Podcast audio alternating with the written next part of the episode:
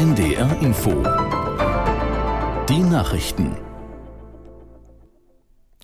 Um 7 Uhr mit Claudia Drews. Nach den Meldungen folgt eine Unwetterwarnung für den Harz. In Norddeutschland sind auch am zweiten Weihnachtsfeiertag viele Einsatzkräfte dabei, gegen das Hochwasser zu kämpfen.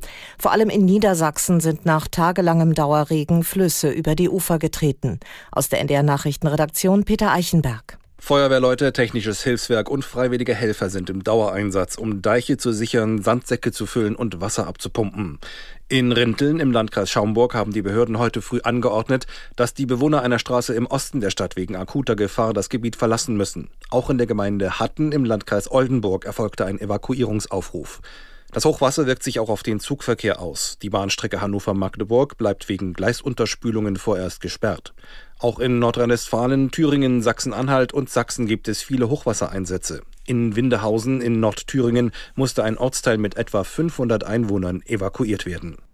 Israels Minister für strategische Fragen Dermer wird heute zu Gesprächen über den Gazakrieg in den USA erwartet. Laut Medienberichten sind Treffen im Weißen Haus und im Außenministerium geplant. Dermer wolle Israels Pläne für das kommende Jahr erörtern. Dabei gehe es unter anderem um die Vorstellungen von Israels Premier Netanyahu, was nach dem Ende des Gazakriegs geschehen soll, einschließlich der Frage, wer das Gebiet langfristig regiert. Die Ukraine hat nach eigenen Angaben die Hafenstadt Feodossia auf der Halbinsel Krim angegriffen. Bei der Drohnenattacke sei ein großes Schiff der russischen Marine zerstört worden, teilte die Luftwaffe mit. Die russische Seite berichtete von einem Brand im Hafengebiet von Feodossia nach einem ukrainischen Angriff. Das Feuer sei unter Kontrolle, mehrere Wohnhäuser mussten den Angaben zufolge evakuiert werden. Russland hatte die Halbinsel Krim vor fast zehn Jahren völkerrechtswidrig annektiert. Die ukrainische Regierung will das Gebiet zurückerobern. SPD-Fraktionschef Mützenich hat sich gegen eine Rückkehr zur Wehrpflicht in Deutschland ausgesprochen.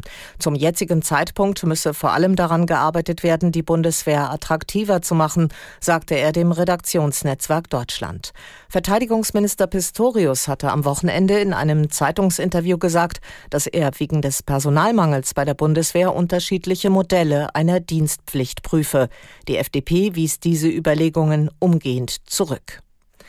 In der serbischen Hauptstadt Belgrad haben am Abend wieder tausende Anhänger der Opposition gegen mutmaßlichen Betrug bei der Wahl vor gut einer Woche demonstriert. Es war der achte Protesttag in Folge. Aus der Nachrichtenredaktion Heike Lüttich.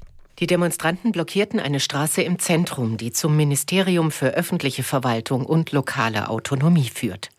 Bei den Wahlen am 17. Dezember hatte die rechtspopulistische Partei SNS von Präsident Vucic gewonnen. Internationale Beobachter berichteten hinterher von Unregelmäßigkeiten, wie dem Kauf von Stimmen und gefälschten Stimmzetteln, die in die Wahlurnen geworfen wurden. Seit der Wahl gibt es täglich Proteste vor dem Gebäude der Wahlkommission. Das waren die Nachrichten. Und nun die Unwetterwarnung für den Harz. Bis heute Mittag tritt ergiebiger Dauerregen mit Unterbrechungen auf. Es werden weiterhin Niederschlagsmengen zwischen 50 und 90 Litern pro Quadratmeter erwartet. Das Wetter in Norddeutschland heute unbeständiges Schauerwetter mit gelegentlichen Auflockerungen bei 6 bis 10 Grad. Es ist windig bis stürmisch. Morgen im Tagesverlauf dichte Wolken mit Regen bei 4 bis 10 Grad.